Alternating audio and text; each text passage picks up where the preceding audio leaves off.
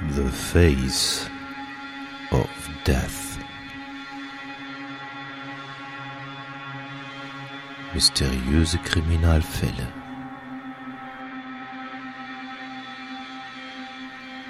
Der Podcast. The Face of Death.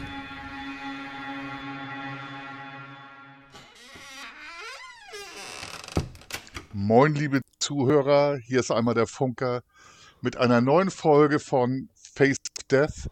Hatti, bist du am anderen Ende der Leitung? Ja, ich bin auch am, Ende, äh, am anderen Ende der Leitung. Ja, ich bin mal wieder in meiner Homezone, in meinem, in meinem Zuhause. Ähm, ja, ähm, du hast heute schnelles Internet, es sollte heute keine Probleme geben. Ähm, ja, ich habe sowieso schnelles Internet, äh, egal wo ich bin. Äh, ja, es hat ein bisschen länger gedauert. Ähm, wir schieben es mal ein bisschen auf äh, Sommerloch, Sommerpause äh, und äh, diverse Sachen, die passiert sind. Ähm, aber das sind so Sachen, die werden wir dann im Hafunki äh, besprechen. Das werden wir nämlich noch hinterher aufnehmen, denke ich mal. Ne? Und äh, da können wir mal erzählen, Ja, wa- genau. warum, wieso, weshalb das alles so lange gedauert hat. Also ähm, äh, wir haben uns eine kleine Sommerpause gegönnt, ähm, die gar nicht geplant war, aber ähm, ja, irgendwie ist es dann doch passiert. ja, lange Rede, kurzer Es Sinn. ist halt immer was los. Ja, es ist immer was los.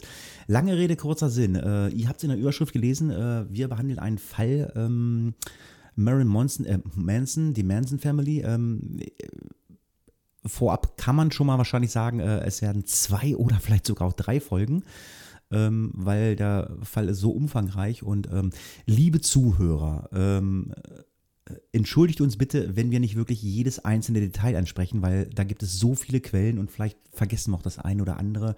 Es wird Leute geben, die haben sich wahrscheinlich mit diesem Fall äh, von vorne bis hinten schon mal befasst oder so. Und ich denke, äh, es wird Leute geben, die sagen, ah, das habt ihr aber nicht so und das nicht so. Ähm, aber ich denke mal, wir haben das ganz gut oder der Funk hat es ganz so gut zusammengetragen. Äh, Korrigiere mich, wenn ich da falsch liege. Ja, ich habe mein Bestes getan. Der Fall hat mich so richtig gefesselt.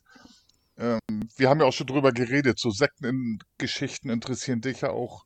Und ich fand es auch sehr interessant, diese Zusammenhänge rauszuarbeiten. Ein Skript von knapp 30 Seiten oder 25 Seiten. Müssen wir gucken, wie weit wir kommen.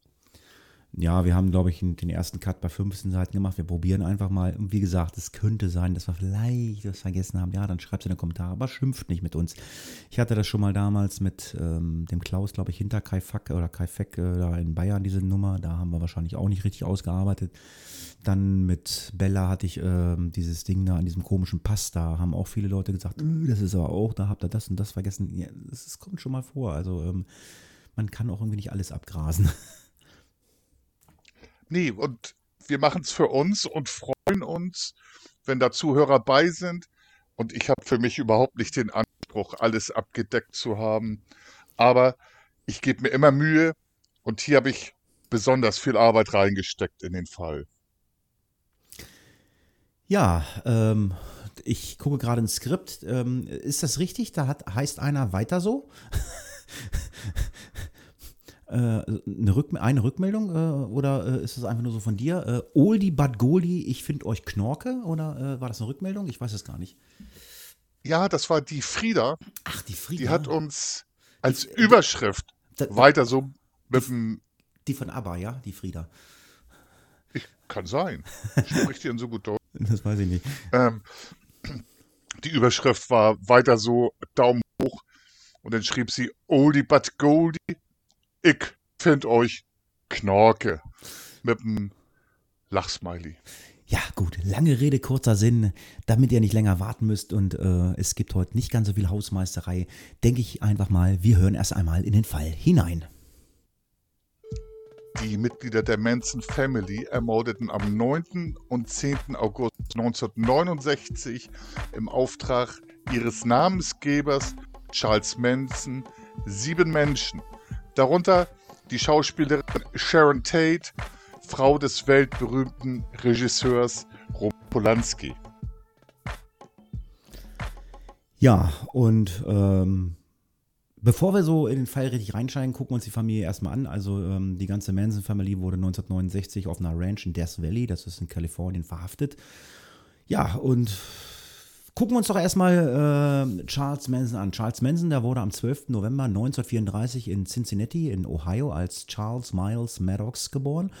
Er war damals ein uneheliches Kind der damals 16-jährigen Kathleen Maddox, die 1973 starb, starb. Also Mutter war sehr jung mit 16 Jahren. Wenige Monate nach Charles Geburt heiratete seine Mutter den Arbeiter William Manson, dessen Nachname sie und Charles dann angenommen hat. Daher dann auch der Name Charles Manson. Charles Manson gab an, seinen leiblichen Vater ja, nie gekannt zu haben, hat er nie kennengelernt. Gerichtsakten besagen, dass Charles Mansons Mutter im Jahre 1936 ein Verfahren zur Feststellung der Vaterschaft gegen einen Colonel Scott aus Ashland, Kentucky einleiten ließ. Charles war zu diesem Zeitpunkt noch keine zwei Jahre alt. Gut, in dem jungen Alter, da, da hat man auch keine Erinnerung an den Vater. Scott wurde am 19. April 1937 gerichtlich zur Unterhaltszahlung für Charles Manson verpflichtet kam dieser Verpflichtung aber bis zu seinem Tode 1954 nicht nach. Im Jahre 1939 verübte Charles Mansons Mutter Kesslin zusammen mit ihrem Bruder Luther einen bewaffneten Raubüberfall auf einer Tankstelle. Also die Familie, die war leicht kriminell, denke ich mal.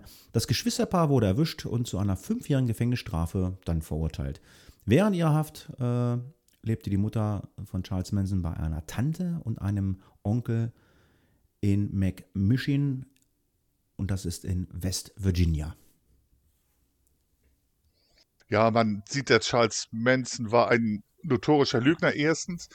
Zweitens, wenn man so guckt, der Genpool, also die Mutter äh, hat ihn früh bekommen und war auch kriminell, auch als das Kind schon da. Also es wird heftig und äh, liebe Zuhörer, ihr werdet merken, das geht noch richtig ab. Ab 1942 lebt Charles Manson, er war da gerade acht Jahre alt, wieder bei seiner Mutter, die vorzeitig auf Bewährung aus der Haft entlassen worden war. Rückblickend erinnert sich Charles Manson, dass seine Mutter mit ihm in den folgenden Jahren in heruntergekommenen Hotels lebte. Das ist auch so eine klassische Geschichte von äh, Serienmördern. Man weiß aber nicht, was man dem Charles Manson glauben darf. Ich glaube, das ist ein notorischer Lügner und Menschenbeeinflusser. Seine Mutter sei Alkoholikerin gewesen, die zahlreiche Männerbekanntschaften gehabt habe. Auf gerichtliche Anordnung wurde Charles Manson 1947 in die Gibault School for Boys eingeschult. Hierbei handelte es sich um ein Erziehungsheim in Terre Haute, Indiana. Dort fiel er, wie viele Quellen angeben, durch mangelnde Anpassungsfähigkeit, geringe Lernbereitschaft sowie Launhaftigkeit und Verfolgungswahn auf. Also man sieht schon früh, dass da tatsächlich auch pathologische psychische Probleme entstanden sein können oder schon na, bestanden. Dies mag möglicherweise schon früh auf eine psychische, behandlungsbedürftige Krankheit hingewiesen haben. Nach zehn Monaten riss er aus und kehrte zu seiner Mutter zurück. Jetzt kommt's, die Mutter wollte ihn nicht bei sich aufnehmen. Ja, das ist dann, ähm, wie wir auch so oft in unseren Fällen haben, ähm, immer äh, so eine Geschichte, so schlechte Kindheit. Ja, das wäre mal interessant, mal wieder mit unseren äh, Psychologinnen oder angehenden Psychologen vielleicht mal drüber zu reden. Ist es so, wenn so äh, Straftäter eine schlechte Kindheit haben, dass die dann halt irgendwie dann in diese äh, Reihe der Kriminalität reinrutschen? Weil wenn wir uns das angucken, er war damals gerade 13, Charles Manson, und wurde damals beim Einbruch erwischt und wurde dann vor, äh, von einem Gericht zu einer Jugendstrafe äh, verurteilt. Das war eine, äh, eine Jugendhilfeinrichtung namens Boys Town bei Oma in Nebraska und da hat man ihn dann eingewiesen. Bereits wenige Tage nach seiner Ankunft äh, ist er dort äh, ausgebüxt, also geflüchtet. Äh, und das Ganze hat er mit anderen Jungen äh, gemacht und ist dann zu seinem Onkel nach Peoria, Illinois, Illinois geflohen. Ähm, und ja, wie gesagt, der war zu dem Zeitpunkt gerade 13 Jahre. Auf dem Weg dorthin verübten sie zwei bewaffnete Raubüberfälle, also ausgebrochen aus diesem, Jugend, aus diesem Jugendarrest und gleich weiter äh, Straftaten begangen.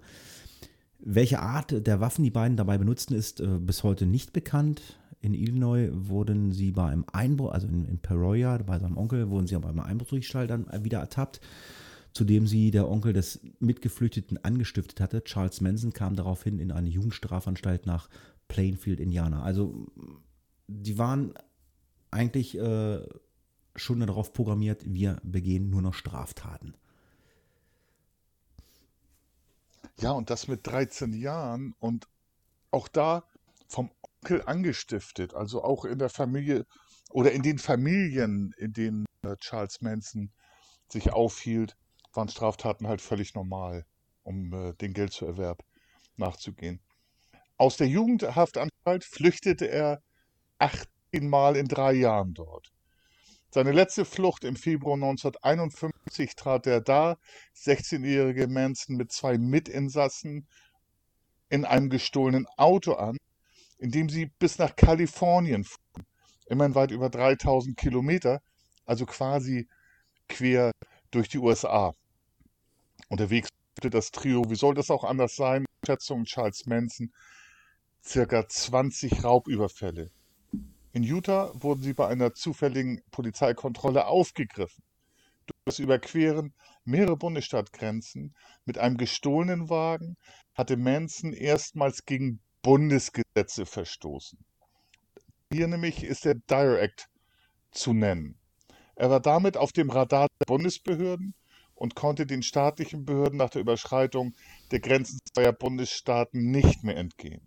Also wir wissen, wir haben es ja mal erklärt, wie die USA aufgebaut sind. Manchmal half halt die Flucht in einen anderen Bundesstaat, aber er war jetzt auf dem Radar auch des FBI. Ja, das gab es also auch zu dem Zeitpunkt schon. Ja, der Dyer Act, äh, Autodiebstahl, äh, war dann, äh, wie der Funke gerade sagte, dann ein sogenanntes Bundesverbrechen, also ein Bundesgesetz. Und, äh, und äh, am 29. Oktober 1919 äh, wurde dieses Ganze in den USA äh, von einem Kongress äh, oder vom Kongress in, erlassen und ja auch geregelt. Also wie man mit solchen Leuten dann verfährt. Pkw-Diebstahl, der nach Diebstahl eine Staats- oder US-Grenze überschritten hat, äh, ja, ist somit auch strafbar. Somit war Charles Manson nun auch der, in den Augen der Bundesbehörden äh, ja, ein sogenannter Straftäter, äh, also über die Grenzen hinaus und wurde deshalb am 9. März 1951 in eine Jugendstrafanstalt in Washington DC überstellt. Dort nahm Manson an einem, ja, einem sogenannten Intelligenztest teil, der bei ihm äh, einen durchschnittlichen IQ von Achtung 109 ermittelten, also er war ein schlauer und äh, das war zu dem Zeitpunkt äh, Durchschnitt, also 109. In seiner Gefängnisakte wurde er als aggressiver, asozialer, rastloser und launischer Jugendlicher mit einem wenig förderlichen Familienleben beschrieben. In der Einschätzung Mansons Persönlichkeit äh, war das natürlich, wie wir schon gehört haben, nichts Neues. Also er war, er war ein Verbrecher, auch in seinen jungen Jahren. Hätte man dort äh, interveniert, hätte vielleicht äh, einige Taten verhindert werden können und äh, ja, und wie wir dann später auch erfahren werden, auch hätten Tote vermieden werden können. Aber es kam dann alles ein bisschen anders. Ja, ob es heute anders gewesen wäre, aber auch die Zeiten waren halt Anfang der 1950er Jahre, waren halt andere. Man hat festgestellt, okay, mit dem stimmt was nicht, aber man hatte diese Interventionsmöglichkeit, die man heute hat und die auch lange noch nicht genügen, damals nicht. Im Juni 1951, er war damals 16 Jahre alt, wurde er von einem gutachterlichen Psychiater untersucht.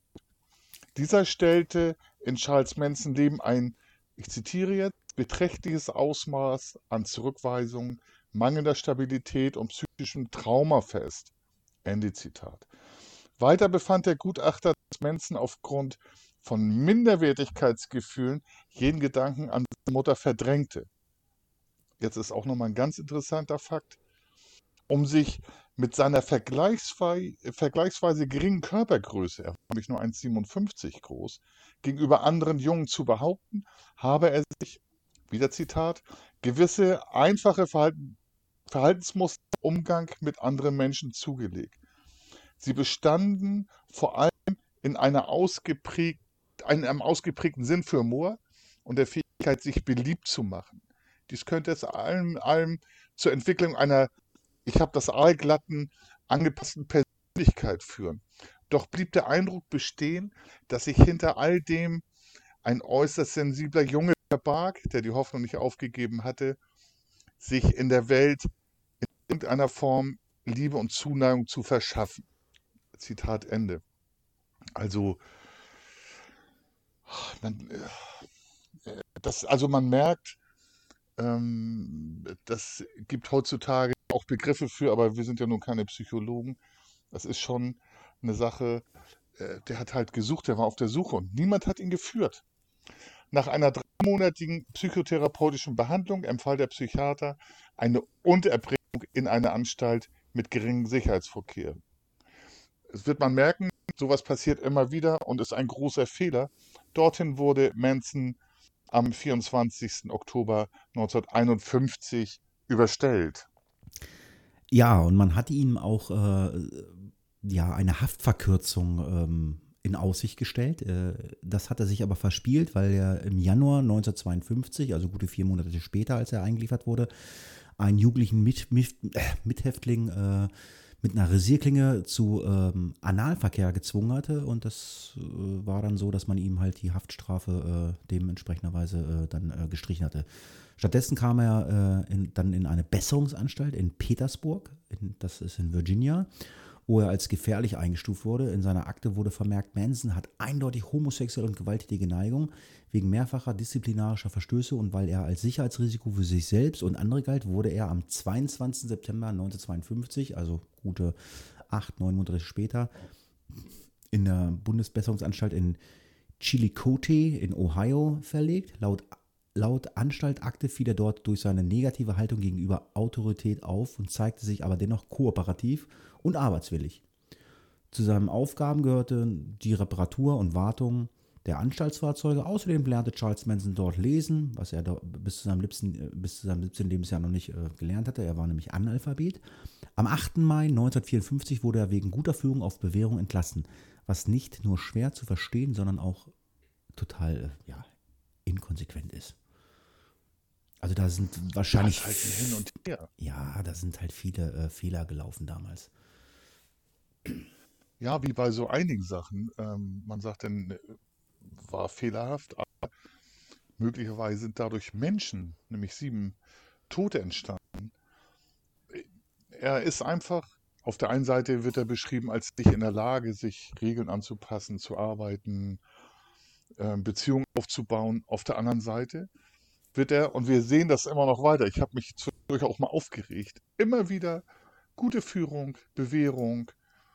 Und auch da sage ich nachher noch was zu, was Bewährung für mich bedeutet. Einer Bewährungsauflage nämlich folgend, zog der inzwischen 19-Jährige zurück zu seiner Tante und seinem Onkel nach McMahon, West Virginia. Und da traf er auf die Kellnerin Rosalie Jean Wills. Die beiden heirateten im Januar 1955. Um für den gemeinsamen Lebensunterhalt aufzukommen, übernahm Charles und jetzt mal nicht kriminell Aushilfsjobs als Kellner, Tankstellenwart und Parkplatzwächter. Das sind, waren auch damals schon gering bezahlte Beschäftigungen. Jetzt stand er in dieser Zeit zudem noch sein Gelderwerb durch mindestens sechs Autodiebstähle äh, ähm, erworben zu haben. Ende Juli 1955 fuhr er mit seinem 17-jährigen, mit seiner 17-jährigen, Entschuldigung, mittlerweile schwangeren Ehefrau in einem gestohlenen Auto von Bridgeport, Ohio nach Los Angeles und wurde deshalb im September desselben Jahres wegen Autodiebstahls und erneuten Verstoß gegen den Dyer Act festgenommen, weil er mehrere Bundesstaatsgrenzen überfahren hat. Er bekannte sich schuldig und erklärte gegenüber dem vom Gericht bestellten psychiatrischen Gutachter, ich habe das mal frei übersetzt, habe so viel Zeit in Anstalten verbracht, dass ich nie richtig gelernt habe, was das richtige Leben da draußen eigentlich ausmacht. Zitat Ende. Der Gutachter sah in Charles Manson nach wie vor ein Sicherheitsrisiko, da die bisherigen Anstaltsaufenthalte aber nichts bewirkt hätten, empfahl er dem Gericht eine Haftentlassung, jetzt halte ich fest, auf Bewährung. Das ist krass, ne? Das aber unter sorgfältiger Überwachung. Jetzt wieder Zitat. Möglicherweise fängt er sich durch die Bindung an die Ehefrau und die Aussicht auf die Vaterschaft. Was macht das Gericht? Es folgt dem Gutachten und er ließ Manson im November 1955 aus der Haft und ordnete eine fünfjährige Bewährungszeit ab.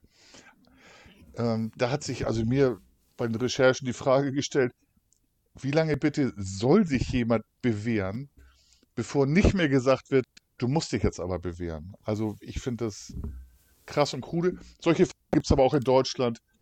Möglicherweise sind das aber keine Serienmörder. Ja, und es war ja eigentlich äh, vorauszusehen, dass diese ganzen Vorgaben äh, für ihn äh, nichts brachten. Also er konnte so kein geregeltes Leben führen. Er war halt irgendwie äh, ein Verbrecher und ähm, deswegen hat das irgendwie alles gar nicht aufgehört. So kam es, äh, wie man es äh, ahnen konnte. Es ging weiter. Nachdem Charles Manson zu, äh, also dann zu seinem Gerichtstermin nicht erschienen war, wurde er am 14. März 1956 wieder festgenommen. Noch im selben Monat und während Charles Manson im Gefängnis saß, kam äh, sein erster Sohn Charles Manson Jr. zur Welt. Trotzdem wurde Charles Mansons Bewährung am 23. April des, äh, äh, den 1. April äh, in Kalifornien widerrufen und er musste seine Freiheitsstrafe von drei Jahren in einem Gefängnis absitzen, äh, der sogenannten Federal Correctional Institutions äh, of Terminal Islands in der Nähe von Los Angeles. Äh, dort musste er dann absitzen. Nicht einmal die Aussicht auf ein, ein einigermaßen geregeltes Familienleben konnte er verhindern, dass Charles Manson sich zu einem ja, gesellschaftlichen Mann entwickelt funktioniert nicht. Im ersten Jahr seiner Inhaftierung besuchte seine Frau Rosalie ihn noch wöchentlich, das heißt, äh, ja, so oft es halt erlaubt war. Vor der Geburt seines Sohnes hatte Charles Manson gegenüber dem Psychiater noch geäußert, sie ist die beste Ehefrau, die sich ein Mann nur wünschen kann. Sie ist der einzige Mensch, der mir um mein Leben was bedeutet. Aber ja, seine Straftaten hat es aber nicht wirklich verhindert.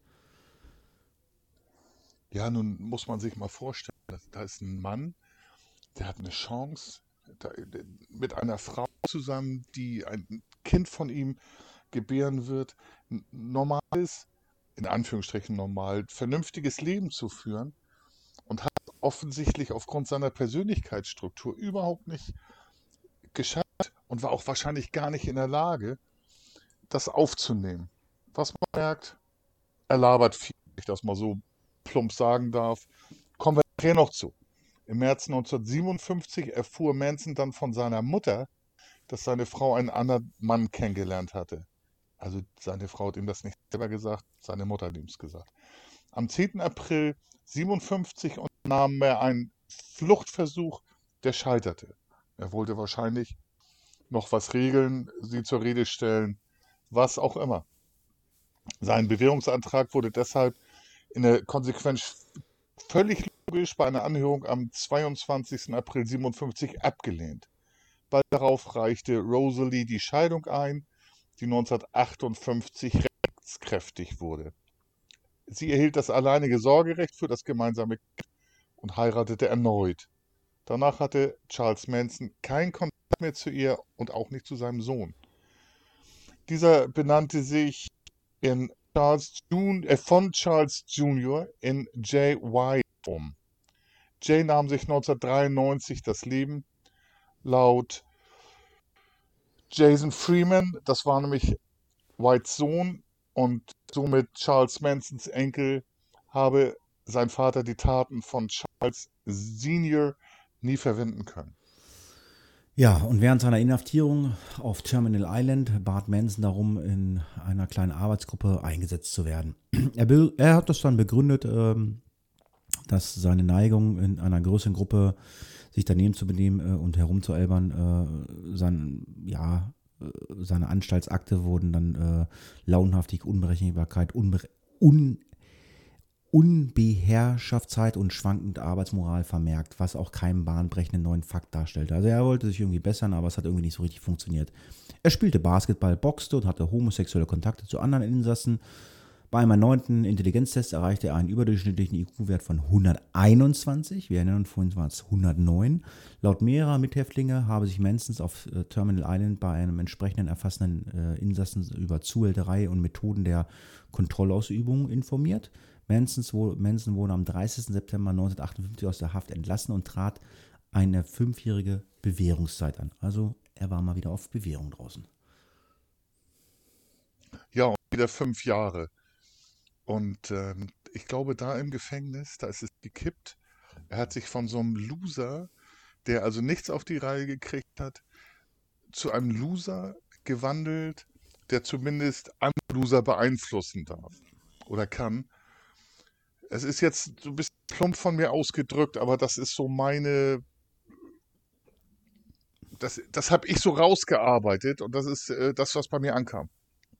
Er zog zu einem vom FBI observierten Zuhälter und betätigte sich laut den FBI-Ermittlern ab November äh, 1958 selbst als Zuhälter. Nämlich äh, hatte er ein Mädchen namens Judy. Judys Vater erstattete am 1. Januar 1959 Anzeige bei der Polizei, die dann gegen Charles Manson auch ermittelte. Also immer wieder das Gleiche, immer wieder illegal, aber jetzt halt im Geschäft mit Menschenhandel und Zuhälterei. Gegenüber seinem Bewährungshelfer bestritt Manson den Vorwurf der Zuhälterei. Am 1. Mai 1959 wurde Manson abermals verhaftet, nachdem er einen Check aus dem Briefkasten gestohlen hatte, ihn gefälscht und anschließend versucht hatte, ihn in einem Supermarkt in Los Angeles einzulösen. Als die Beamten, das ist auch gut, als die Beamten während seiner polizeilichen Vernehmung einen Augenblick nicht aufpassten, entwendete Manson den Scheck, der in Höhe einer Summe von 37 Dollar und 50 Cent ausgestellt war, hat ihn gekaut und runtergeschluckt. Er wurde allerdings trotz des vernichteten Beweisstücks am 28. September 1959 wegen Postdiebstahls und Scheckfälschung angeklagt. Während der Verhandlung erschien eine 19-jährige Frau vor Gericht, die sich als Leona äh, zu erkennen gab und behauptete von Menden schwanger zu sein und ihn heiraten zu wollen, wenn er nur freigelassen wird. Das Gericht verurteilte Manson zu einer zehnjährigen Freiheitsstrafe, die, obwohl sich die Staatsanwalt, der psychiatrische Gutachter und der Bewährungshelfer dagegen ausgesprochen hatten, na hat die zur Bewährung. Die wurde ausgesetzt zur Bewährung. Später stellte sich heraus, dass es sich bei Leona in Anführungsstrichen um eine für Manson arbeitende Prostituierte namens Candy Stevens handelte und Schwangerschaft war natürlich nur vorgetäuscht. Ja, weiter geht's dann im November 1959. Äh, da begegnete er einer 19-jährigen Frau, mit der er eine kurze sexuelle Beziehung äh, hatte. Und äh, die gesamten Ersparnisse in Höhe von 700 US-Dollar, äh, die sie hatte, hat sie darum betrogen.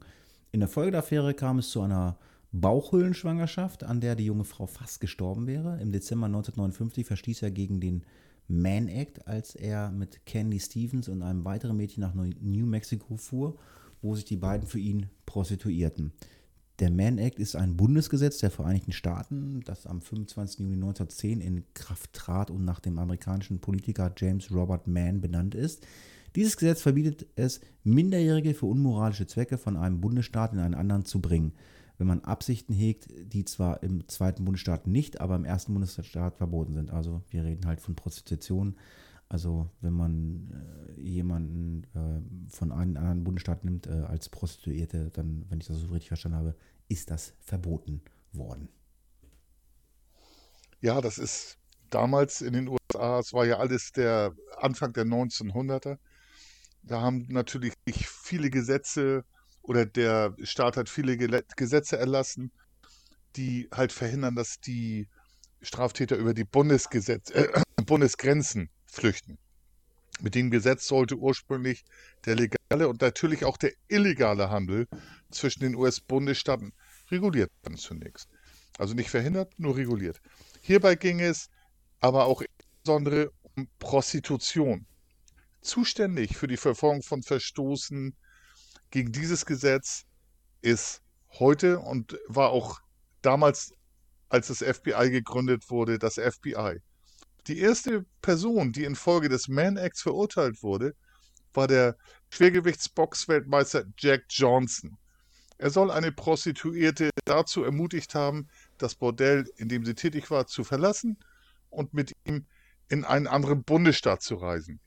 Die Prostituierte weigerte sich aber und äh, hat aber auch später nicht gegen ihn ausgesagt und ihn sogar geheiratet. Mit großem Aufwand baute die Staatsanwaltschaft eine neue Anklage auf.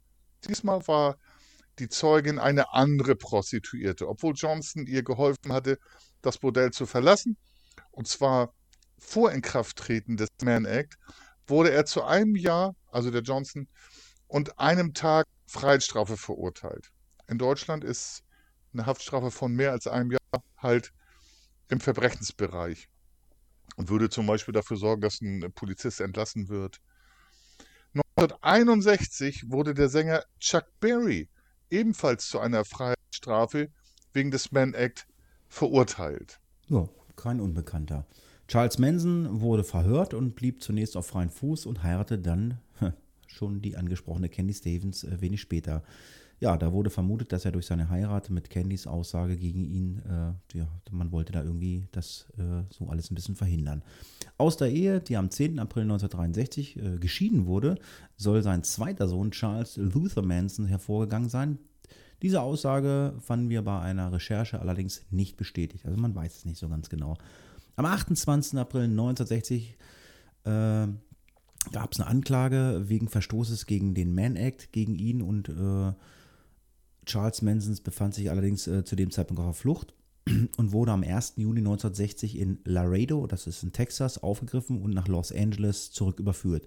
Da hat ihn ein Richter am 23. Juni 1960 zu einer Bewährung wegen Verstoßes gegen Bewährungsauflagen äh, widerrufen. Also es gab immer wieder Bewährung, Bewährung, Bewährung.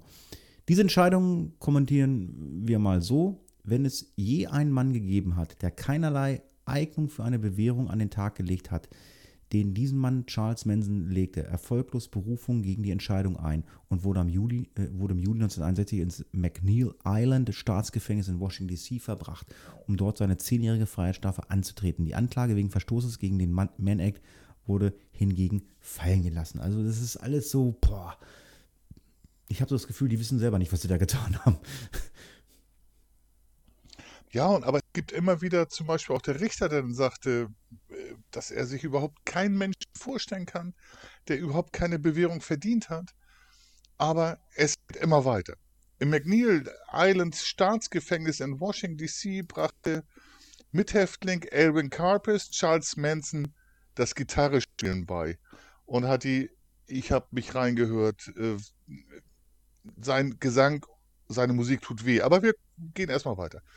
Während Haft beschäftigte er sich auch intensiv mit der Scientology-Lehre und freundete sich mit eben diesem Mitinsassen, den ich schon genannt habe, Alvin Carpus an, der Mitglied der sogenannten Mabeka-Bande war. Du bist ja nun Mu äh, Musik interessiert und äh, Mabeka wird dir was sagen, nämlich Bonnie, aus der Musik. Bonnie Bonnie Ja, ganz genau die haben die Geschichte aufgegriffen. Ach echt? Ist das, Als die äh, Beatles. Ja, ach krass. Okay. Ja, also das hängt alles, das hängt alles so ein Stück weit zusammen. Wird noch sehr interessant, auch die Musikgeschichte. Ja, das Nämlich. stimmt. ja.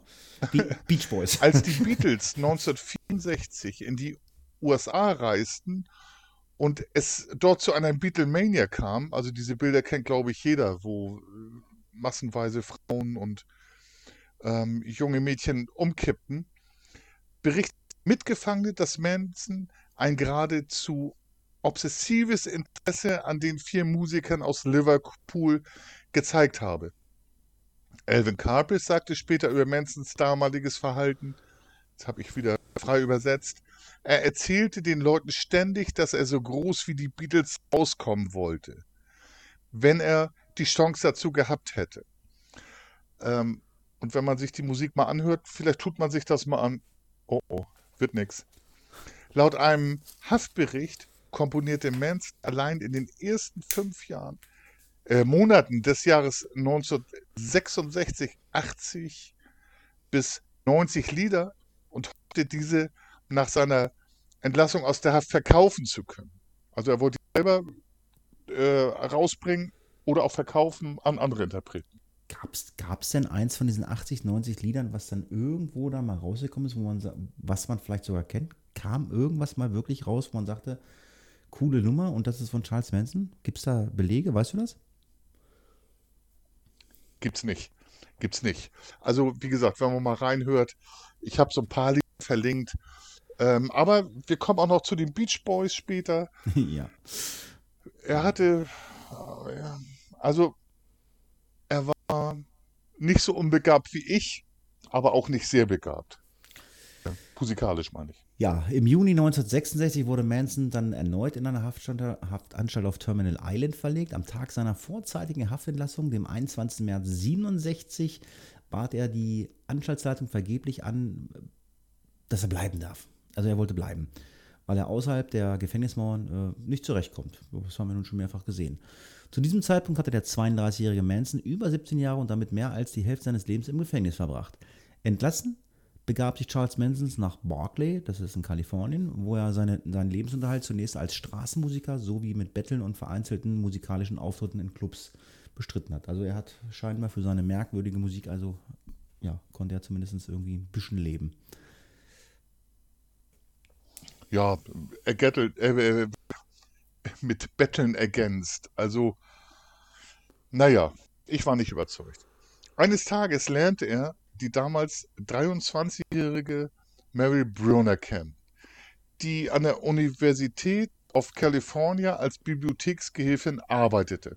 Charles Manson zog schnell in Mary Bruners Apartment, was man in der Geschichte einhellig als die Geburtsstunde der Manson Family deuten kann. Also wir kommen jetzt in die Richtung weg von Charles Manson hin zu einer Gruppe, hin zu Sektengeschichten.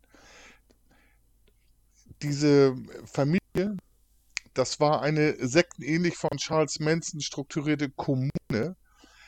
Der haben sich in den folgenden Monaten zahlreiche Frauen und Männer angeschlossen. Ja, die erste war die Lunit Frome oder Fromey genannt Squeaky. Das war die zweite junge Frau, die sich dann äh, im Sommer 1967 Manson angeschlossen hatte. Während der sogenannten Summer of Love lebte Manson mit Brunner From, einer ehemaligen Nonne namens Mary Ann, sowie zwei ehemaligen Mithäftlingen in, äh, in Haith Ashbury, das war auch in Kalifornien, einem der Hauptzentren der Hippie-Bewegung zusammen. Also das, da war dann die Hippie-Zeit so richtig am Start.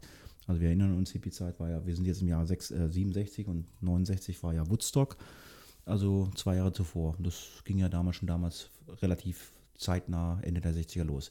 Der Ausdruck Summer of Love, also Sommer der Liebe, bezeichnet den Sommer des Jahres 1967. Die Hippie-Bewegung war auf USA, äh, war in den USA am Höhepunkt angekommen. Oft wird fälschlicherweise angenommen, dass Summer of Love bezeichnet den Sommer des Jahres 1969, also gerade angesprochen Woodstock. Der Ausdruck versuchte, das Lebensgefühl zu beschreiben, das im Sommer 1967 im kalifornischen San Francisco das Ganze äh, herrschte. Als Beispiel dafür gilt der Song San Francisco, If We Going to San Francisco von Scott McKenzie, kennt jeder, ein Gassenhauer, kann man heute immer noch äh, gut hören. Coole Nummer, finde ich. Das Ganze wurde geschrieben von John Phillips, äh, Sänger äh, damals von den Mamas und Papas. Die haben auch diverse Hits in der Zeit gehabt. Ähm, in der Family herrsche freie Liebe vor. Man musizierte und lebte ansonsten von Essen, äh, das von Anarchisten der Hippie-Aktivierungsgruppe genannt The Diggers äh, kostenlos ausgegeben wurde. Sie nahmen Drogen, was zurzeit in den Kreisen nicht unüblich war. Hierbei äh, nahmen die Sektmitglieder, äh, also jetzt nicht Hasch, was man so kennt, also sie haben dann schon LSD genommen, das ist dann schon eine etwas stärkere Droge, glaube ich. Laut Charles Manson sei ihm während äh, seiner LSD-Trips auf einem Grateful Dead-Konzert, auch eine bekannte Band aus der Zeit, äh, die Offenbarung gekommen, dass er äh, Jesus Christus sei. Jetzt wird es echt spooky. Einen weiteren Schritt in Richtung Radikalisierung und Eintauchen in sektenähnliche Strukturen war das dann damals schon. Wie war Charles Manson an den religiösen und philosophischen Konstrukt äh, glaubte, dass er seinem Anhänger predigte, ist nicht bekannt. Aber die Mitglieder der Manson Family schenkten seinen Worten umso mehr Glauben. Äh, Kern der Philosophie war Mansons Umdeutung des Armageddons nach der Offenbarung des Johannes. Also jetzt wird es äh, wirklich skurril. Ja, und es wird noch skurriler, die weißt du ja. Die Strukturen der Family verfestigten sich zusehends und wir sehen, dass Charles Manson ähm, und die Gefährten mittlerweile zu seinen Anhängern geworden waren. Es war also quasi Personenkult entstanden. Das war jetzt irgendwie keine Glaubensrichtung oder was auch immer, sondern es ging um die Person Charles Mansons. Und wenn wir uns erinnern, äh, Ähm, Im Gefängnis hat er halt gelernt, wie er Leute beeinflusst, Prostitution und äh, es steigert sich. Ab Ende Juli 1967 bereiste Charles Manson mit seinen Anhängern, ich nenne sie mal so, die kalifornische Küste.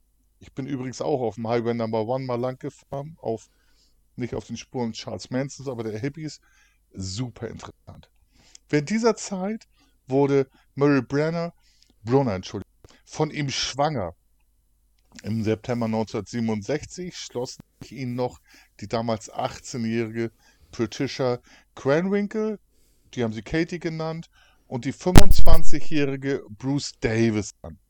Im Oktober 1967 erwarben sie einen alten Schulbus, den sie schwarz anmalten. Also US-amerikanische Schulbusse kennen wir alle, schon ein bisschen größer.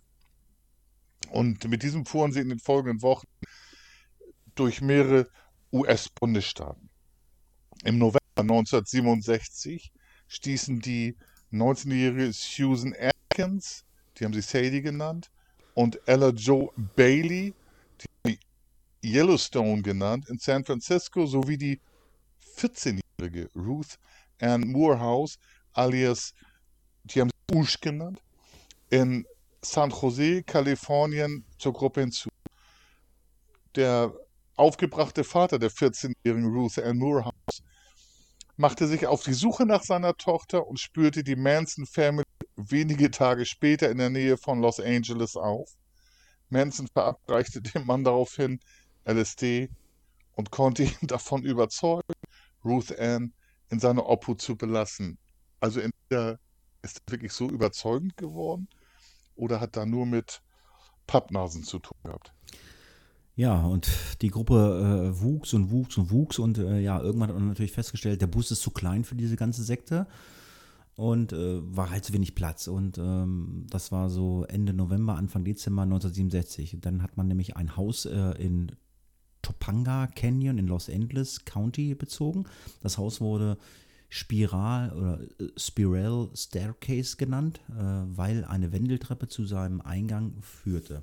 Das Haus gehörte zu äh, das Haus, Haus gehört zu einer Satanistin aus San Francisco auf einer Party, welche die Manson Family im, im Spiral Staircase gab, lernte Manson den 21-jährigen Musiker Bobby Busolile kennen, der zu diesem Zeitpunkt der, Musi der Musiklehrer und spätere, späteres Mordopfer Gary Hinman oder mit der zusammenlebte.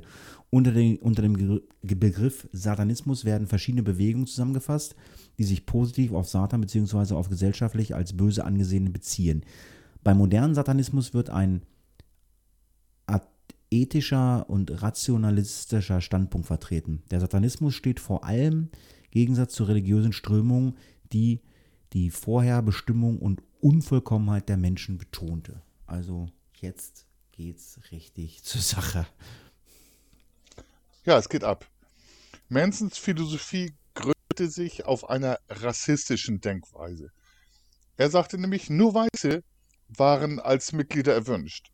Obwohl Manson, Manson verkündet, dass Frauen keine Seelen hätten und lediglich als Dienerin des Mannes eine Daseinsberechtigung besiegen, waren es besonders die weiblichen Mitglieder der Gruppierung, die immer wieder neue Bewerber anlockten. Teilweise war der Antrag so groß, es ist unfassbar, dass Manson per Los entschied, wer bleiben durfte oder wer zu gehen hatte.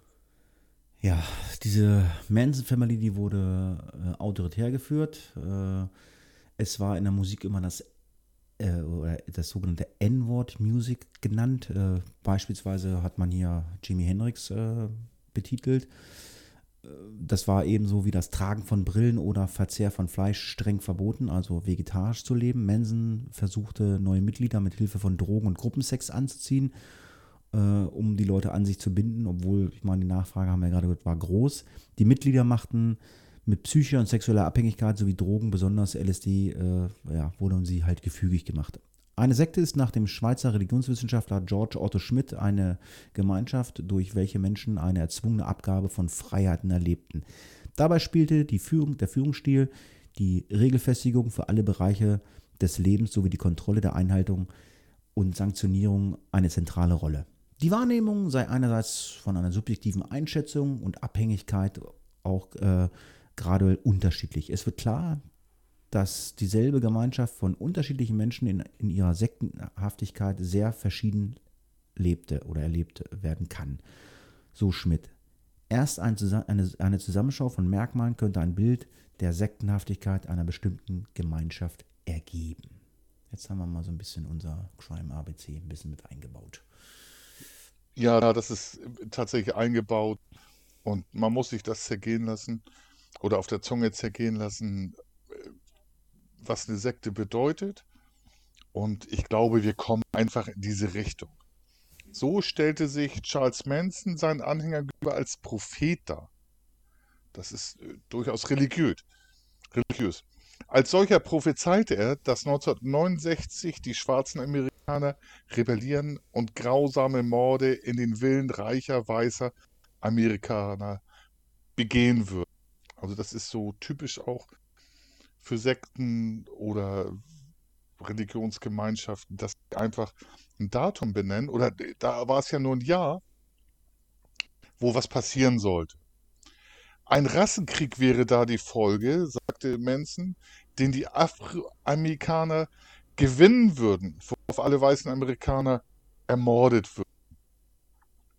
Überleben konnte man dieses Massaker, also er hat Massacre geschrieben, nur indem man sich ihm und seiner Familie anschließt.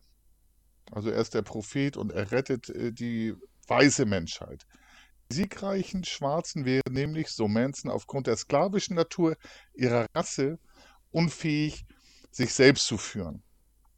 Ich glaube, diese Bilder kennen wir dann durchaus auch in, äh, ich sag mal, in rechten oder rechtsradikalen Bereichen.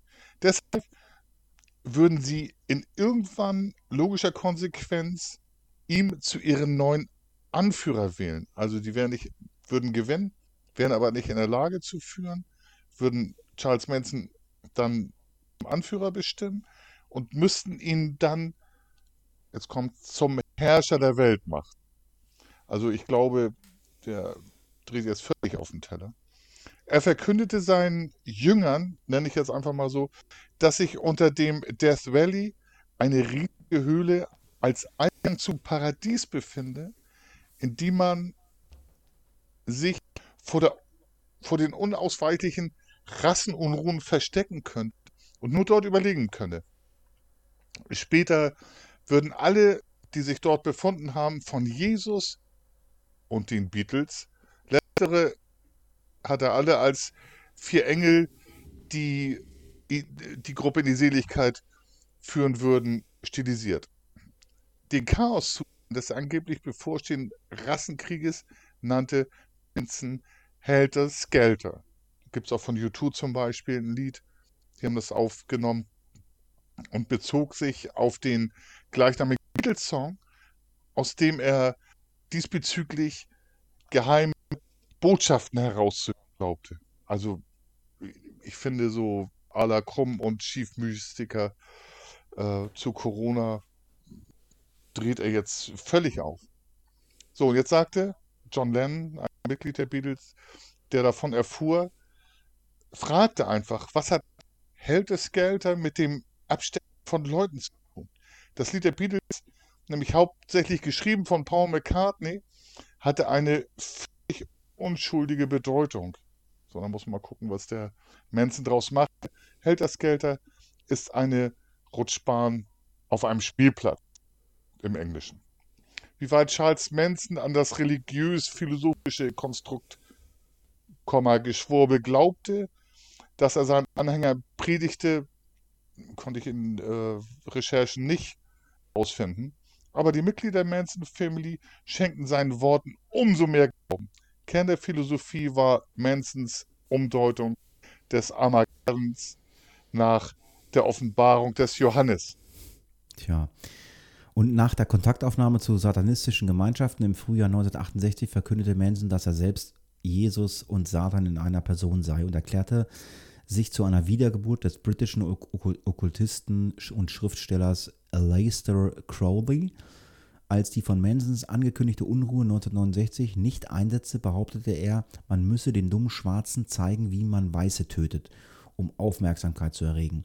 Waren seine Ziele, die Reichen und Berühmten in, in Bel Air, einem reichen Stadtteil von Los Angeles.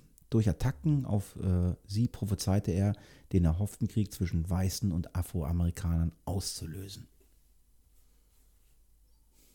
Ja, es wird immer skurriler. Er dreht ab und aber es gibt Menschen, die an seinem Leben hängen, ihm glaubten. 1968 hatte Dennis Wilson, Mitglied der amerikanischen Band, jetzt kommt's nämlich, ich hatte es vorhin erzählt, The Beach Boys, zwei Anhalterinnen mitgenommen, die zu Mansons Gruppe Schrägstrich Family gehörten. Diese machten Wilson mit Manson bekannt. Zeitweise wohnte die Family danach in Wilsons Villa. Die Adresse sage ich jetzt nicht, die habe ich halt rausgefunden und mal nachgeguckt auf äh, Google Earth. Anfänglich freundete sich Wilson mit der Situation an. Also er hat da Leute, die er eigentlich versorgen muss, die er kostenlos wohnen. Er unterhielt sich gerne mit Manson über dessen Philosophie. Sie konsumierten gemeinsam Drogen, was zu der Zeit normal war, redeten über Musik und musizierten zusammen. Also wir haben dann Zusammenhang tatsächlich mit den Beach Boys. Manson und Dennis Wilson begannen sogar zusammen Lieder zu schreiben. Wilson wollte Manson helfen, im Musikgeschäft Fuß zu fassen. Ich glaube, er war nicht von Mansons Fähigkeiten als Musiker überzeugt, sondern so ein bisschen von dieser Schwurbelphilosophie. Seine beiden Brüder, Brian und Carl Wilson, produzierten zu diesem Zweck mit Manson und weiteren Familienmitgliedern eine Demoaufnahme. Und sie haben einfach mit Manson Demoband gemacht. Dennis Wilson war es auch, der Manson den Musikproduzenten Terry Mechler vorstellte. Die Aufnahmen wurden nach anfänglich, ich sag mal in Anführungsstrichen, geheucheltem Interesse, aber das ist meine eigene Meinung, äh, dann aber doch nicht verlegt oder veröffentlicht. Ich weiß es gar nicht. Es gibt äh, ein Lied von den Beach Boys. Ich weiß nicht, ob das stimmt. Ich habe das nie nachrecherchiert. Äh, Barbara Ann, dieses Bar, Bar, Bar, Barbara Ann, kennst du? Das soll angeblich, Ja, das soll angeblich ein Song sein, den haben die Beach Boys irgendwie auf, äh, ja, die haben irgendwie zusammengesessen, was getrunken äh, und da haben die irgendwie zusammen musiziert und da soll dieses Ding entstanden sein. Hast du das auch mal gehört oder ist das einfach nur so ein Ding, was ich mal irgendwo aufgegriffen habe? Weißt du das? Nee, also in dem Zusammenhang äh, habe ich von dem Lied nicht gehört. Aber möglich, möglich ist das alles. Ne? Ja, ich kenne, also ich, könnte aus dem Nähkästchen, ich, Ich- keine könnte, ich Ahnung. könnte aus dem Nähkästchen plaudern. Ähm, ich kenne Musikproduzenten, die bei mir im Ort wohnen. Ähm, einen, der einen ganz berühmten deutschen Song geschrieben hat und ich weiß, wie der entstanden ist. Der ist, der ist in Göttingen äh, in, in einem Stu äh, Studentenzimmer entstanden und äh, war ein riesendeutscher Hit, aber ähm, ja, erzähle ich dir mal, wenn das Mikro aus ist. Ja, gucken wir uns mal, Ja, gucken wir uns mal Mansons Lied an. Cease oder Keys to Ex- Exist, das war auf YouTube, äh, das haben wir auf YouTube verlinkt, äh, schafft es 1969 unter dem Titel Never Learn Not Love als B-Seite auf eine Beach Boys Single. Dennis Wilsons hatte Mansons Lied jedoch einige Veränderungen vorgenommen, insbesondere am Text, was den Sinn des Liedes verstärkte oder stark veränderte. Manson war darüber sehr äh, entzürnt oder erbost. Als Honorar erhielt er Geld und ein BSA-Motorrad, das er dem Family-Mitglied Little Paul schenkte. Er wurde jedoch nicht als Autor des Liedes genannt. Okay, es gab ein Lied bei der Beach Boys, war B-Seite von Manson. Allerdings von den Queech Boys gesungen und nicht von Manson. Hm. Wie gesagt, hört mal rein, hört euch Manson an. Oha. Die Familie nutzte ungefragt Dennis Wilsons Besitz, unter anderem auch dessen Kreditkarte, stahl Kleidungsstücke und verschenkte oder tauschte zehn goldene Platten Wilsons. Man muss sich das mal vorstellen.